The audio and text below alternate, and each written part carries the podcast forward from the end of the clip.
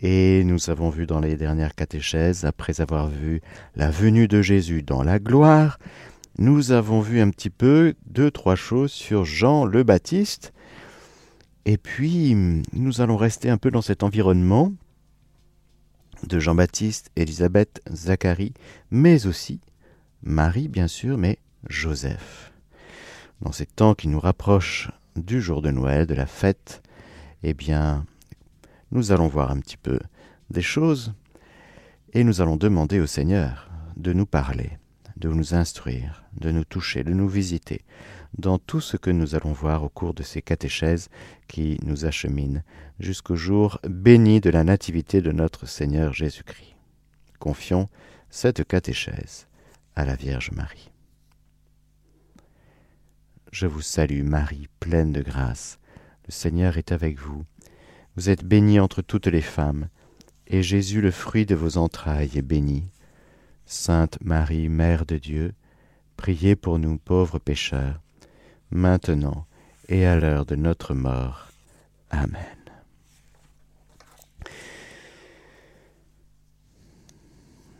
Nous étions avec Zacharie, Élisabeth, Élisabeth qui est enceinte du petit Jean. Et voilà que le petit Jean et Élisabeth tressaillent d'allégresse lorsque Marie, portant Jésus, vient les visiter. Et Marie va passer trois mois avec Élisabeth et Zacharie et le petit Jean. Allons dans l'Évangile selon Saint Luc pour la joie de nos cœurs, et puis nous irons chez Saint Matthieu. Commençons, chers amis auditeurs, par le Magnificat. Cueillons du cœur et des lèvres de la Sainte Vierge aujourd'hui. Mon âme exalte le Seigneur, et mon esprit tressaille de joie en Dieu mon Sauveur, parce qu'il a jeté les yeux sur l'abaissement de sa servante. Oui, désormais toutes les générations me diront bienheureuse. Car le Tout-Puissant a fait pour moi de grandes choses. Saint est son nom et sa miséricorde s'étend d'âge en âge sur ceux qui le craignent. Il a déployé la force de son bras, il a dispersé les hommes au cœur superbe, il a renversé les potentats de leur trône et élevé les humbles. Il a comblé de bien les affamés et renvoyé les riches les mains vides. Il est venu en aide à Israël, son serviteur, se souvenant de sa miséricorde. Selon qu'il l'avait annoncé à nos pères, en faveur d'Abraham et de sa postérité à jamais. Marie demeura avec elle environ trois mois, puis elle s'en retourna chez elle. Trois mois pendant lesquels cette présence de Jésus en Marie va irradier. Cette présence de Jésus en Marie nous rappelle cette présence de Jésus en nous que nous portons et que nous devons apprendre à laisser irradier. Nous te demandons aujourd'hui, Jésus, que ta présence en nous, un, nous y croyons, et bien que cette présence, eh bien, se réfracte sur toute notre vie concrète, nos pensées, nos paroles, nos manières de parler, de oui, nos conversations, notre manière de prier, prier en présence de Dieu. Sur tout le réalisme et la réalité de notre quotidien, Jésus vient nous apprendre à vivre en ta présence, en ta présence aujourd'hui, et du coup dans la joie. Mon âme exalte le Seigneur et mon esprit tressaille de joie en Dieu, mon Sauveur. Pourquoi? Parce qu'il a jeté les yeux sur l'abaissement de sa servante. Frères et sœurs, quand on oublie que Dieu se penche et s'épanche sur nous, on oublie du coup qu'on est aimé tel que nous sommes. Et si on oublie que nous sommes aimés tels que nous sommes, que Dieu se penche, que Dieu nous regarde, qu'il nous aime, et alors du coup, ben, on va laisser euh, en nous des, des espaces euh, pour chercher l'amour. On se mettra en danger. Et au lieu d'être comblé par le Seigneur, de nous laisser combler par le Seigneur, on tombera dans la séduction, c'est-à-dire on cherchera l'amour plutôt que de nous laisser combler par l'amour. Marie, comblée de grâce, en présence de son Dieu qui la comble, le Seigneur est mon berger, je ne manque de rien. Élisabeth, Zacharie, eux aussi, n'ont pas immaculée conception, mais ils sont comblés. Mon Dieu, vous avez dépassé mon attente. Et voilà que Élisabeth, quant à Élisabeth, le temps fut accompli où elle devait enfanter, et elle mit au monde un fils, ses voisins et ses proches apprirent que le Seigneur avait fait éclater sa miséricorde à son égard, et ils s'en réjouissaient avec elle. Et il advint, le huitième jour, qu'ils vinrent pour circoncire l'enfant. On voulait l'appeler Zacharie du nom de son père, mais prenant la parole, sa mère dit Non, il s'appellera Jean.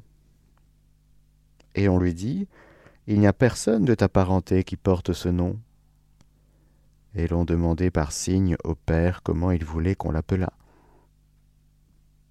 Celui-ci demanda une tablette et écrivit Jean est son nom. Et ils en furent tous étonnés. À l'instant même, sa bouche s'ouvrit et sa langue se délia, et il parlait et bénissait Dieu. La crainte s'empara de tous leurs voisins, et dans la montagne de Judée tout entière on racontait toutes ces choses. Tous ceux qui en entendirent parler les mirent dans leur cœur en disant Que sera donc cet enfant? Et de fait, la main du Seigneur était avec lui. Dieu va déposer de grandes choses dans cet enfant, et le rôle des parents sera de laisser déployer cette grâce tout à fait unique et personnelle et prophétique du petit Jean. Le rôle des parents n'est pas que Jean, le petit Jean, déjà il s'appelle pas Zacharie, c'est bien, ils ont obéi à la parole de Dieu, et puis il ne sera pas prêtre de père en fils, comme Zacharie. Il aura une vocation tout à fait autre et particulière, et le rôle des parents, c'est le même rôle que des parents aujourd'hui, c'est d'accompagner l'accomplissement du dessein de Dieu sur l'enfant. Et cela est très beau, très grand, parce que le papa, la maman, se mettent au service de Dieu. Et ils voient pousser leur enfant qu'ils éduquent, mais ils éduquent aussi l'enfant à l'écoute de Dieu qui parle au cœur de l'enfant. Et l'éducation du cœur est très important pour que chacun de nous, et en particulier les enfants, puissent écouter Dieu qui leur parle et répondre. Se laisser toucher, visiter par le Seigneur qui vient visiter son peuple et qui vient parler au cœur de l'enfant.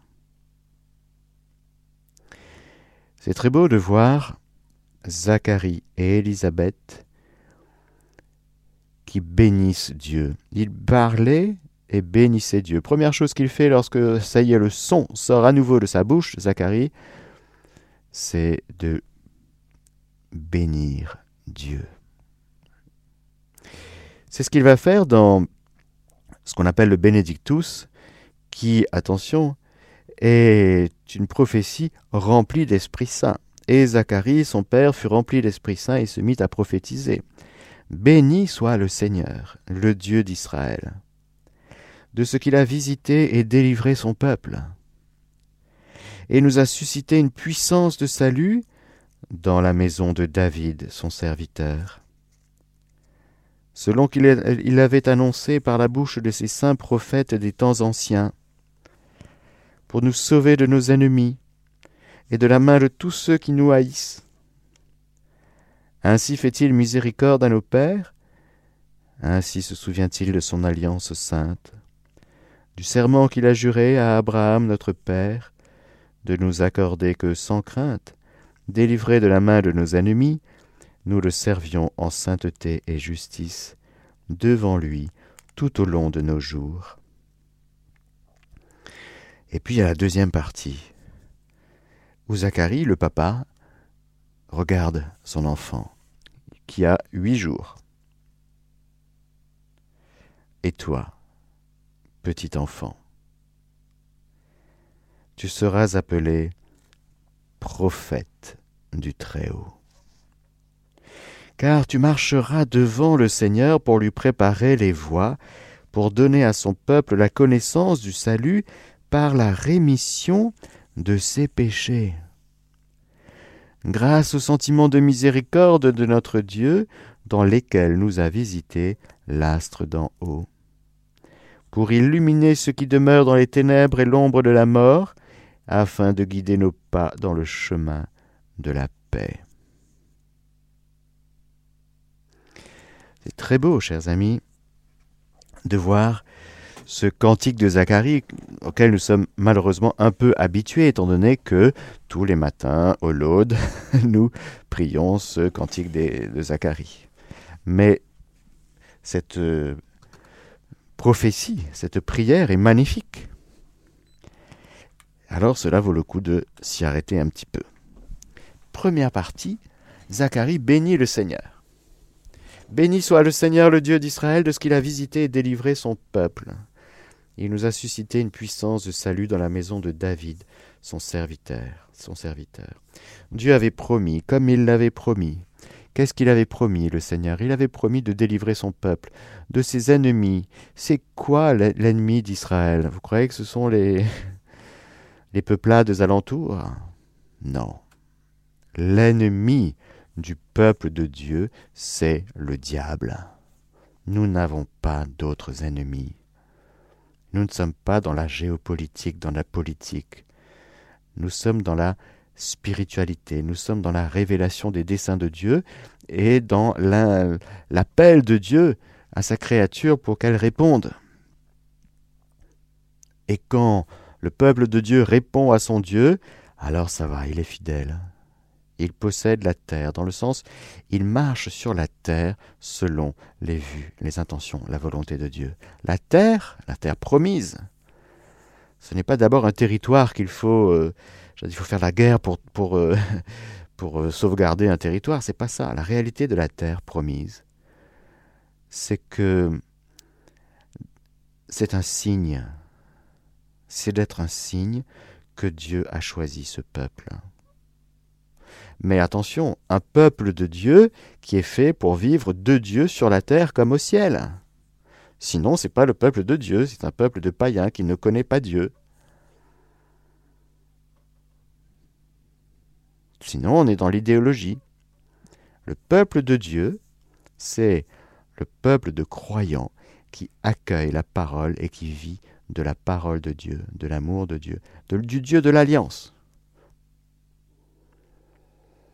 Et donc, Dieu a promis, Dieu a promis que sa manière de sauver son peuple de ses péchés, et non pas des Philistins et des peuplades alentours, de l'unique ennemi, le diable qui fait, qui tente qui fait chuter l'homme, c'est lui l'ennemi. Le Seigneur est venu détruire les œuvres du diable. Il n'est pas venu calmer le diable, il est venu détruire ses œuvres. Il n'est pas venu nous, aider à nous accommoder avec les œuvres du diable.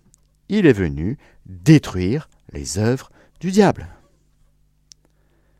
Mais ça passe où les œuvres du diable? Eh bien, c'est quand l'être humain, il ouvre un espace en lui pour dire après tout, pourquoi pas hein? Le relativisme, la confusion, on ne sait plus ce qui est bien, ce qui est mal. Vous connaîtrez ce qui est bien, ce qui est mal. Ça va être génial. Dieu sait que vous deviendrez comme des dieux, que vous serez... Qu'est-ce que ça veut dire? Ça veut dire que quand on oublie de recevoir, eh bien, la révélation, la lumière de Dieu, on atténue la lumière de Dieu au profit de petites luminosités. Style, pour donner une image, quand on oublie le soleil, on se rabat sur les luminaires de nos villes pendant les périodes de fête. Vous voyez ce que je veux dire? Vous voyez la différence? C'est quand même euh, triste. La lumière du soleil, et puis ben il y a les lumières de la ville, quoi. Ah ouais. Ah, tout, le monde, est, tout le monde est content. Ah, c'est beau, elles sont bleues, vertes, jaunes, euh, oranges, de toutes les couleurs. C'est magnifique. Le diable balaye de sa queue un tiers des étoiles du ciel. Ça veut dire quoi? Ça veut dire que sur la terre, on est fait pour vivre de la lumière que Dieu donne, de sa parole, de sa volonté, de sa providence.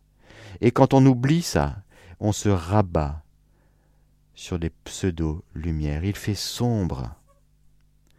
Pourquoi il fait sombre? Parce que les étoiles qui brillent la nuit, pour aider l'homme à cheminer ici-bas sur cette terre vers le ciel, eh bien, si le diable de sa queue balaye un tiers des étoiles, c'est que il fait plus sombre. C'est plus, c'est plus difficile de se, de se laisser conduire par le Seigneur. Qui nous montrera le chemin Qui nous donnera la lumière Alors, frères et sœurs, il faut savoir que nous sommes dans un grand temps de confusion.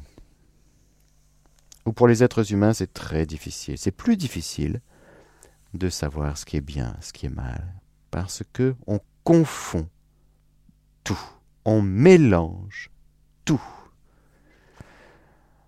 Un homme, ben, ça peut être devenir une femme. C'est pareil. C'est interchangeable. Ah bon? Ah bon, bah oui. Ah d'accord. Vous imaginez le, le niveau de confusion. Après des milliers d'années, des centaines de milliers d'années, l'être humain ne sait toujours pas ce que c'est qu'un homme, une femme. C'est quand même assez spécial. Enfin, l'être humain, il le sait. Mais les idéologies brouillent les idéologies nous empêchent d'accéder à la lumière et nous rabaissent vers des pseudo-lumières, des lumières électriques, pour reprendre l'exemple que je prenais tout à l'heure.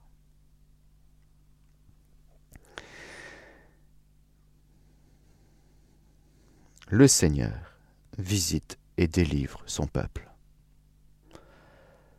Il a délivré, il a visité. Zacharie et devant Dieu, et devant son petit bébé, et devant le petit Jésus qui est en Marie. Il est devant la toute sainte et immaculée.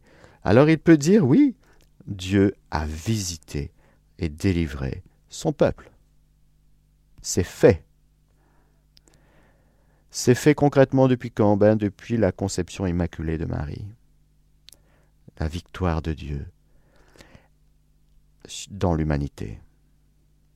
L'accomplissement de la prophétie de Genèse 3.15. Le démon est vaincu. Comment est-ce que Dieu a détruit les œuvres du diable? Eh bien, il a suscité, oui, une force de salut, mais il a suscité la descendance nouvelle dont Marie est magnifique c'est de montrer aux yeux de tous, toutes les générations me diront bienheureuse, car le puissant fait pour moi des merveilles, de montrer aux générations suivantes, voilà ce que Dieu a fait. Il a fait l'Immaculée Conception, parce que quand Dieu pense créature, évidemment il pense une créature sans péché. Le Seigneur ne veut pas le péché. Donc il ne peut pas créer une créature euh, pécheresse. Nous sommes naturellement bons parce que créés par le Seigneur le péché nous abîme.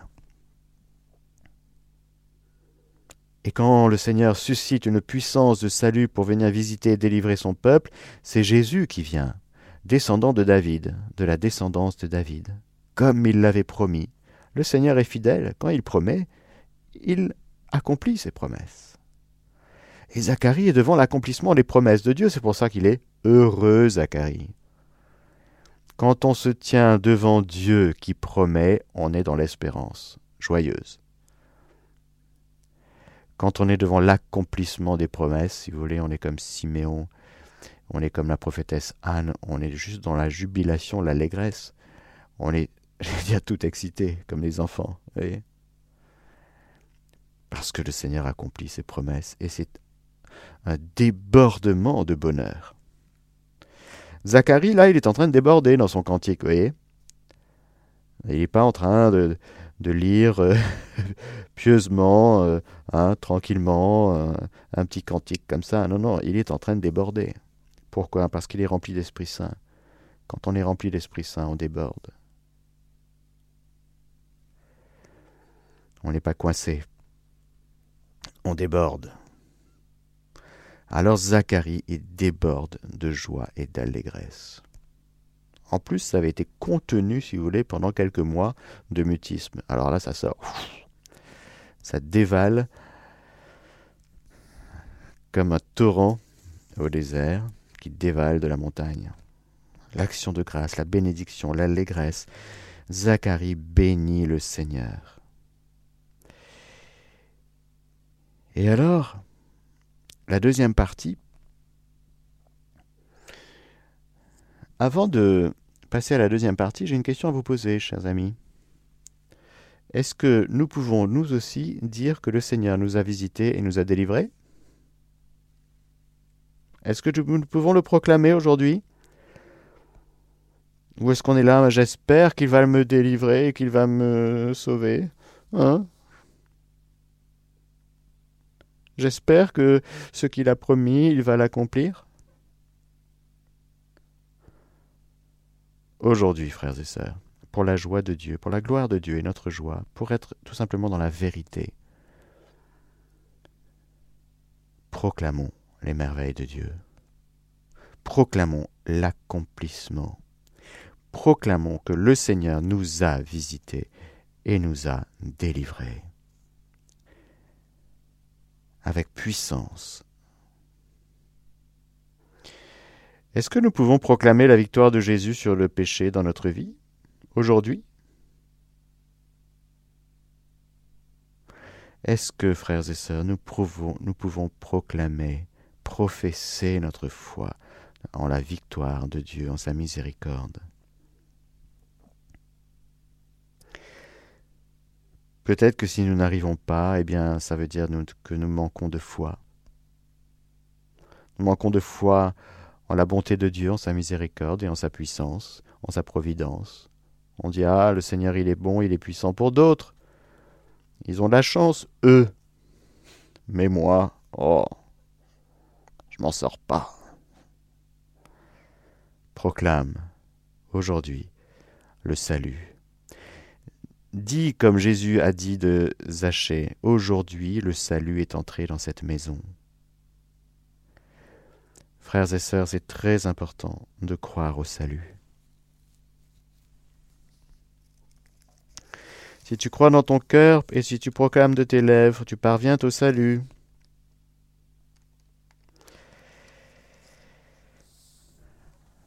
Deuxième partie du cantique Deuxième partie du débordement de Zacharie qui est rempli du Saint-Esprit et qui se met à prophétiser. Et toi, petit enfant, comme tu es mignon. Ah non, c'est pas ça qu'il dit. Il est peut-être mignon aussi, hein, le petit Jean, sûrement, ah, sûrement. Et toi, petit enfant, tu seras appelé prophète du Très-Haut. Magnifique. Il a bien retenu ce que l'ange Gabriel lui avait dit. Car tu marcheras devant le Seigneur pour lui préparer les voies, pour donner à son peuple la connaissance du salut par la rémission de ses péchés. Autrement dit, son petit Jean n'est pas le sauveur, mais il faut que son petit Jean amène au sauveur, dont il s'agit de sauver, le salut consiste en sauver du, à sauver du péché. Grâce au sentiment de miséricorde de notre Dieu, dans lesquels nous a visité l'astre d'en haut, pour illuminer ceux qui demeurent dans les ténèbres et l'ombre de la mort, afin de guider nos pas dans le chemin de la paix. Il y avait ceux qui demeurent dans les ténèbres et l'ombre de la mort. L'état de l'humanité quand Jésus est venu dans la chair. Selon certains pères de l'Église, c'était le niveau le plus bas, au niveau mœurs, au niveau, euh, tous les niveaux, religieux évidemment. C'était la cata, comme on dit. Eh bien, peut-être que la venue de Jésus dans la gloire n'est pas si loin finalement dans le temps. Hein Parce que c'est quand même un peu la cata sur cette terre. Hmm? et ceux qui demeurent dans les ténèbres et l'ombre de la mort, ah oui, oui, oui, très présent. Mais le Seigneur nous visite, nous illumine, et il envoie ses prophètes pour euh, guider nos pas dans le chemin de la paix. Alors, le petit Jean sera précurseur de celui qui est la paix.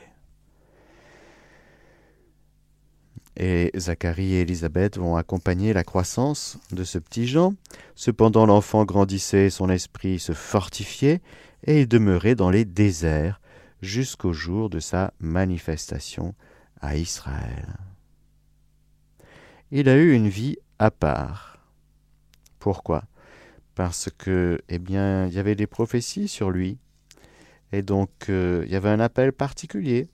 Et la merveille de Zacharie et Élisabeth, c'est d'avoir accompagné ça jusqu'au bout. La paternité et la maternité ne sont pas des actions d'amour possessif.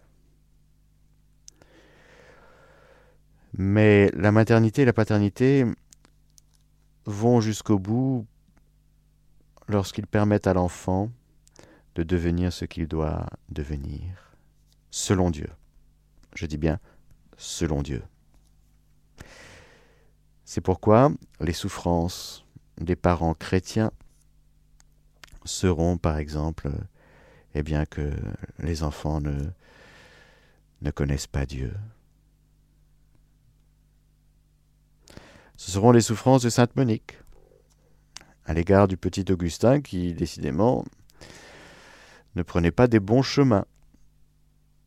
Mais Sainte Monique a persévéré. Et, Saint et Augustin s'est converti. L'amour des parents sera d'accompagner jusqu'au bout l'accomplissement des promesses de Dieu, des desseins de Dieu sur leur enfant. Alors ils pourront dire, comme Siméon, Eh bien, maintenant, ô Maître souverain, tu peux laisser Selon ta parole, ton serviteur s'en allait en paix, car mes yeux ont vu ton salut, que tu as préparé à la face de tous les peuples, lumière pour éclairer les nations, et gloire de ton peuple Israël. Accompagner quelqu'un, même dans la maladie, dans les épreuves, dans les souffrances, accompagner quelqu'un, c'est hum, l'accompagner dans le jusqu'au bout des desseins de Dieu sur lui.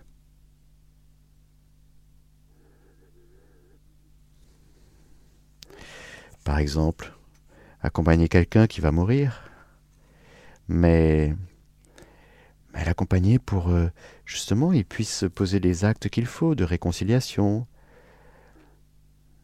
de contrition.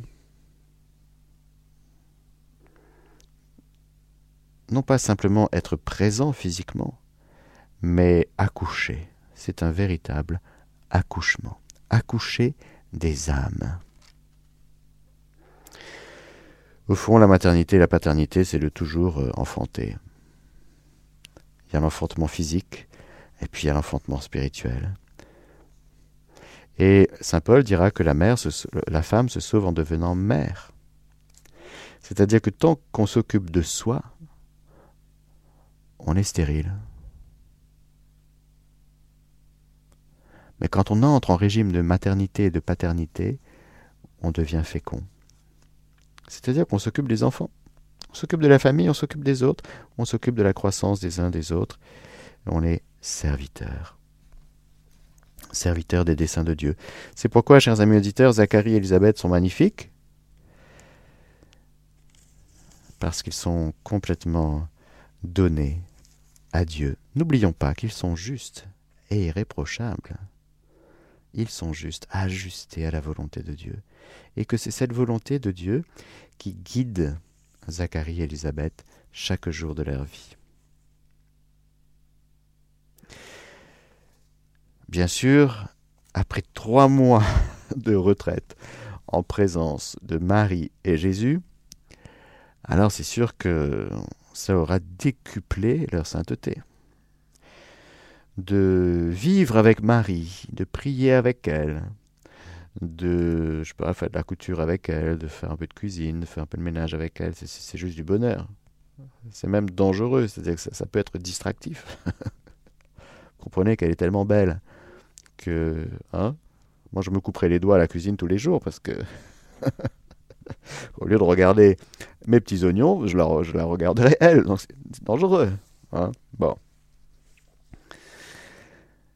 Et puis, cette Marie, eh bien, elle est promise en mariage.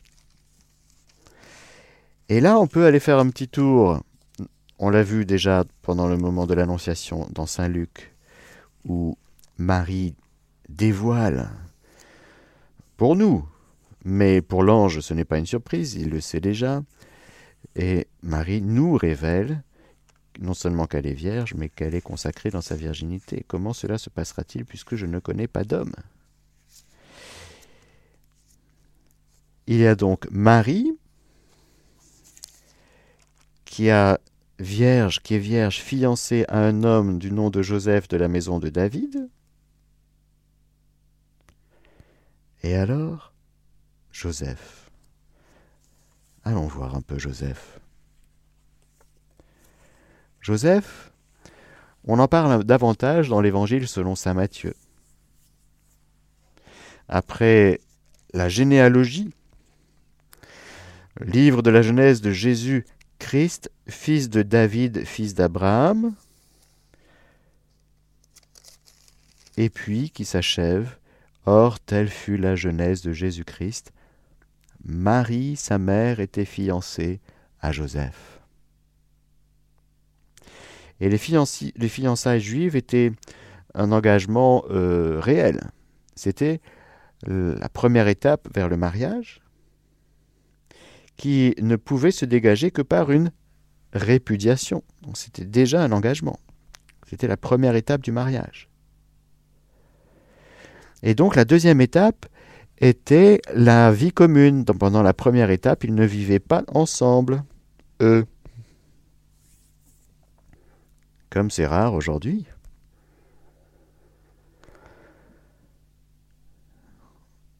Enfin, rare dans nos sociétés euh, dites développées. Marie, sa mère, était fiancée à Joseph.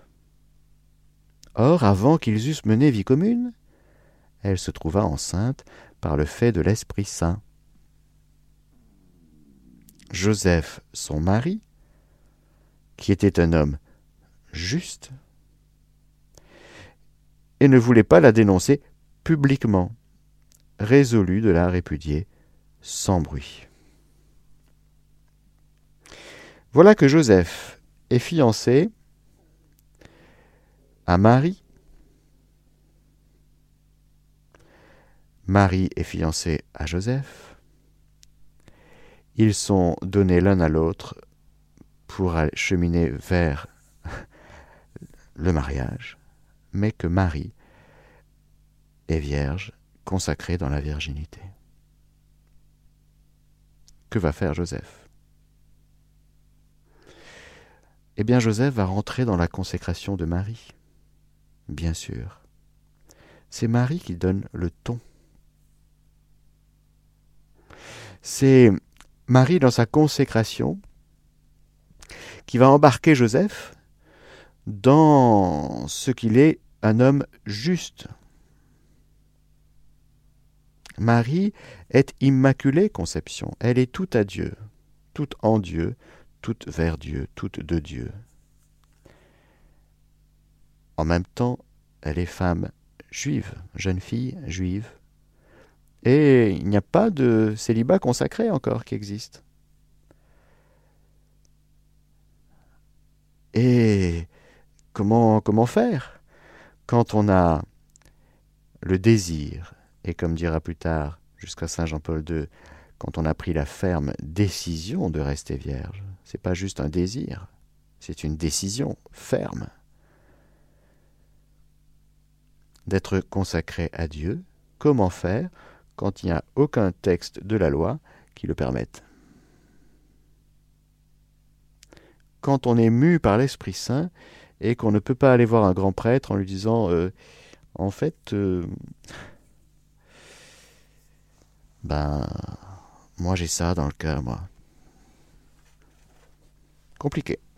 Même impossible. Il y a donc la voie du mariage. Il n'y a que la voie du mariage ce sera Joseph qui te sera donné Marie alors bien sûr Marie tout amour qu'elle est, toute aimante qu'elle est, va recevoir Joseph de la part de son Père du ciel. Et Joseph va recevoir Marie de la part de son Père du ciel. C'est comme ça, normalement. Les fiancés se reçoivent l'un l'autre de la part du Seigneur, comme un don de Dieu, comme un cadeau. Ce n'est pas un objet de convoitise que je choisis après discernement. L'autre, l'autre est un don de Dieu. Dieu se propose de donner à quelqu'un, quelqu'un qu'il aime déjà lui avant, en premier.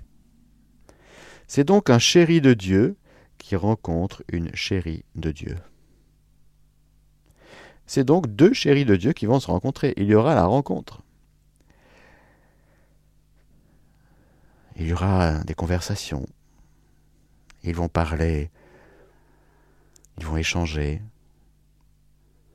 Non seulement sur la pluie et du beau temps, mais surtout des grands desseins de Dieu. Parce que pour Marie, il n'y a que Dieu. Alors Joseph, il va s'ajuster à Dieu, à sa volonté et à la consécration de Marie. Et ce sera sa joie. Pourquoi? Parce qu'il aime Dieu et il aime Marie. Quand on aime,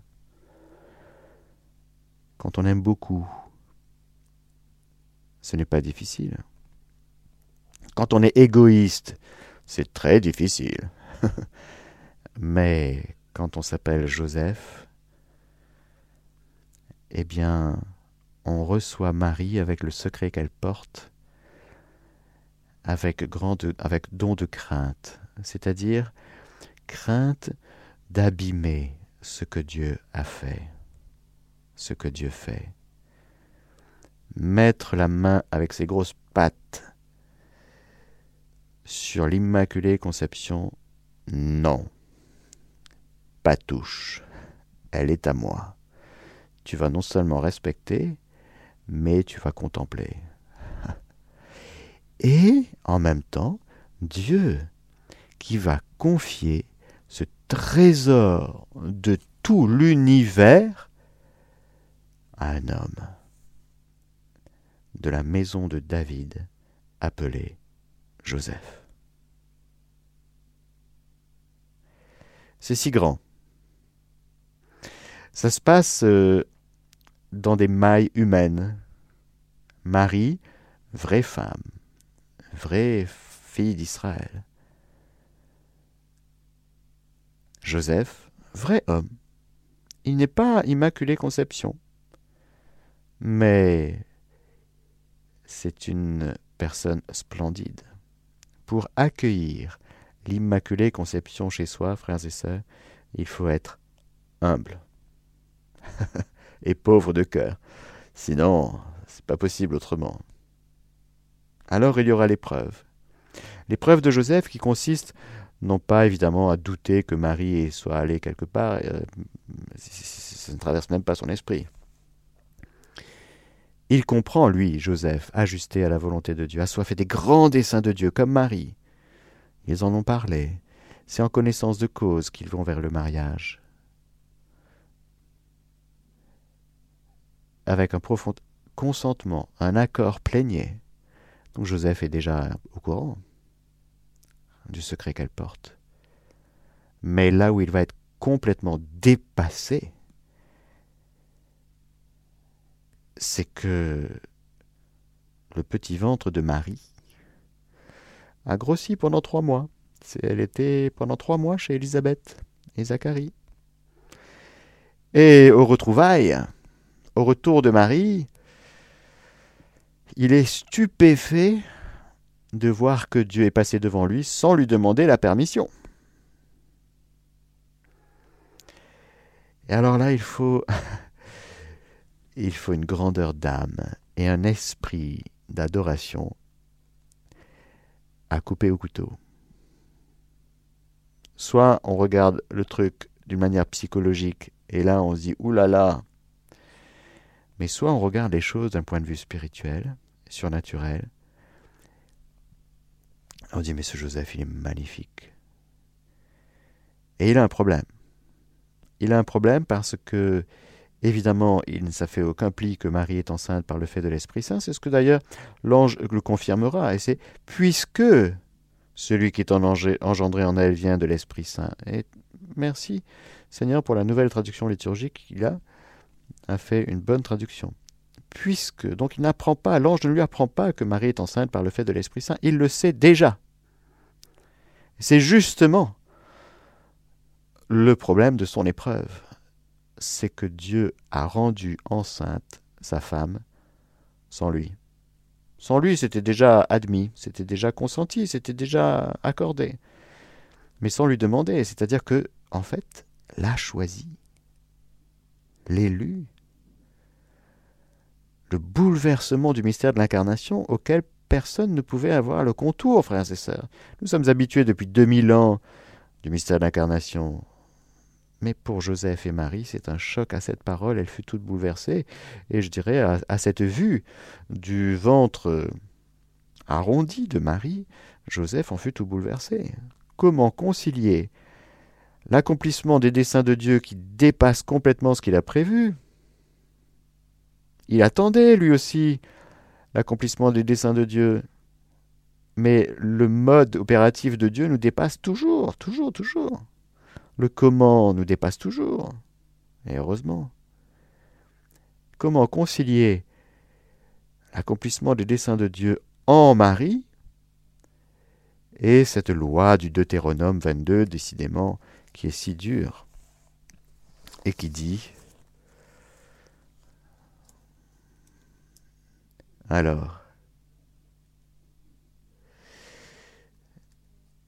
si la chose est avérée, c'est-à-dire que la virginité d'une femme non mariée n'est plus, n'est plus avérée, et qu'on n'ait pas trouvé à la jeune femme les signes de la virginité, on la fera sortir à la porte de la maison de son père, et ses concitoyens la lapideront, jusqu'à ce que mort s'en suive.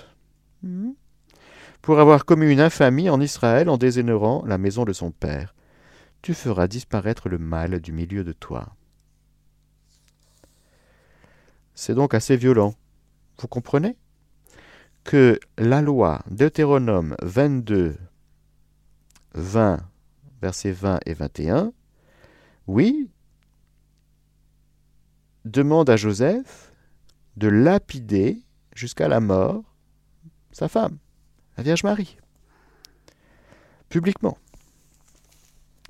Alors, c'est impossible. ah, ça, ça, non possumus. Je, on ne peut pas. C'est pas possible. C'est pas possible. Alors, euh, ben, Joseph, euh, je vais, trouver un truc. Je ne peux pas la dénoncer publiquement, c'est pas possible. Je ne veux pas lapider Marie publiquement, c'est pas possible. Alors il résolut de la répudier sans bruit. Tout est dans le sans bruit. Autrement dit, je vais me retirer, je vais me retirer. C'est trop grand ce qui se passe. Et en même temps, me retirant, je vais protéger Marie de la lapidation publique. Le dessein de Joseph n'est que bonté à l'égard de Marie. Il veut protéger Marie de la lapidation publique. Mais alors qu'il avait formé ce dessein, voici que l'ange du Seigneur lui apparut en songe et lui dit Joseph, fils de David, ne crains pas de prendre chez toi Marie, ta femme, car ce qui a été engendré en elle vient de l'Esprit Saint. Puisque, il faudrait dire, puisque ce qui a été engendré en elle vient de l'Esprit Saint. Elle enfantera un fils, et tu l'appelleras du nom de Jésus, car c'est lui qui sauvera son peuple de ses péchés. Or tout ceci advint pour que s'accomplisse cet oracle prophétique du Seigneur. Voici que la Vierge concevra et enfantera un fils, et on l'appellera du nom d'Emmanuel, ce qui se traduit Dieu avec nous. Une fois réveillé, Joseph fit comme l'ange du Seigneur lui avait prescrit. Il prit chez lui sa femme, et il ne la connut pas jusqu'au jour où elle enfanta un fils, et il l'appela du nom de Jésus. Ah, merci Saint Joseph, tellement magnifique. Ce qui touche le cœur de Dieu, c'est vraiment l'obéissance, l'obéissance aimante, la pauvreté de cœur, son humilité et son amour pour la volonté de Dieu et pour Marie, parce que ça va ensemble, c'est tout un. Alors merci Saint Joseph de nous emmener sur des chemins nouveaux. Amen. Alléluia. Et chers amis auditeurs, il ne me reste plus qu'à vous donner la bénédiction du Seigneur. Je vous retrouverai demain pour la catéchèse. Et en attendant, je vous souhaite une très belle suite à l'écoute de nos programmes. Que le Seigneur Tout-Puissant vous bénisse, le Père, le Fils et le Saint-Esprit. Amen.